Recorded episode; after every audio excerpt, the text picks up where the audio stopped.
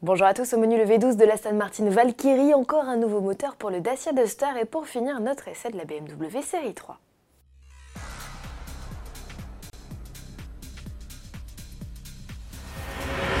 Avant cela, affaire Carlos Ghosn, suite et pas fin, la demande de remise en liberté de l'ex-dirigeante de Nissan et Mitsubishi a été rejetée par le tribunal de Tokyo. L'homme d'affaires franco-libano-brésilien contestait la décision de la justice nippone de le maintenir en détention jusqu'au 20 décembre. Carlos Ghosn, en garde à vue depuis le 19 novembre, est accusé de malversation financière au Japon.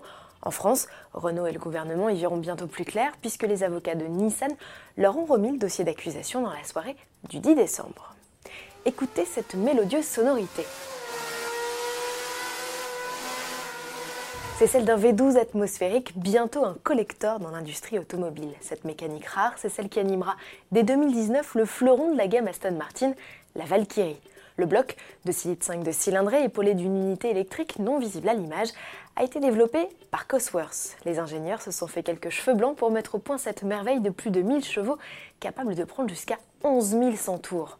Sur quoi se sont-ils pris la tête? Réponse avec l'envoyé spécial de Sport Auto, Sylvain Veto. Mine de rien, le moteur, il n'est pas si grand que ça. Je vous répète, 1000 chevaux, c'est absolument énorme. Il prend plus de 10 500 tours, rendez-vous compte, 10 500 tours. C'est une bête de course. Le gros du travail a porté sur la rigidité structurelle de toute cette mécanique, notamment cette partie-là, parce qu'il faut savoir en fait que le moteur est vraiment une partie intégrante à la rigidité de la voiture. Ici, vous avez quatre ancrages, ça viendra se visser à même la coque de la Valkyrie, simplement dément. Grâce à l'emploi de titane notamment, le V12 ne pèse que 206 kg. Cosworth, titré à maintes reprises en Formule 1, dit s'être inspiré de son expérience passée pour créer cette expression ultime du moteur à combustion interne. Définitivement, une page se tourne. Et à propos de moteur, le Duster en gagne encore un nouveau après le 1,5 litre diesel Blue DCI arrivé en septembre. La deuxième génération du SUV Dacia inaugure le 1,3 litre TCE. Cette essence équipée d'un filtre à particules est déjà à l'œuvre sous le capot des Scénic, Capture ou encore de la Mercedes Classe A. Il se décline en deux niveaux de puissance, 130 ou 150 chevaux. Quelle que soit la version choisie, la conso moyenne s'établit à 6 litres au 100 et les rejets de CO2 à 138 grammes, malus de 540 euros à la clé au 1er janvier prochain. Mise à prix du Duster 1 litre 3 TCE 130, 16 250 euros et 17 850 euros pour le 150 chevaux. Pour finir ce journal en beauté, embarqué à bord de la nouvelle série 3, pour BMW l'enjeu est important. La berline, commercialisée depuis plus de 40 ans, doit reprendre le leadership face à ses rivales plus jeunes, Audi A4 et Mercedes Classe C.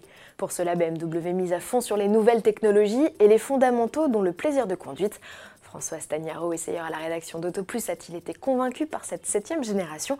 Réponse en vidéo. Malgré le châssis M Sport de cette version on a encore quelques mouvements de caisse sur les déformations, euh, alors même que BMW a quand même bien amélioré les choses par rapport à la génération précédente en ajoutant un système de butée sur ses amortisseurs. Et globalement, avec ce moteur 2 litres diesel 190 chevaux, le châssis M Sport et la direction à assistance et à démultiplication variable, on a un modèle extrêmement plaisant à conduire. Retrouvez l'intégralité de cet essai BMW Série 3 à l'adresse ci-dessous, mise à prix du modèle 34 700 euros et 46 000 euros pour notre version d'essai. À demain.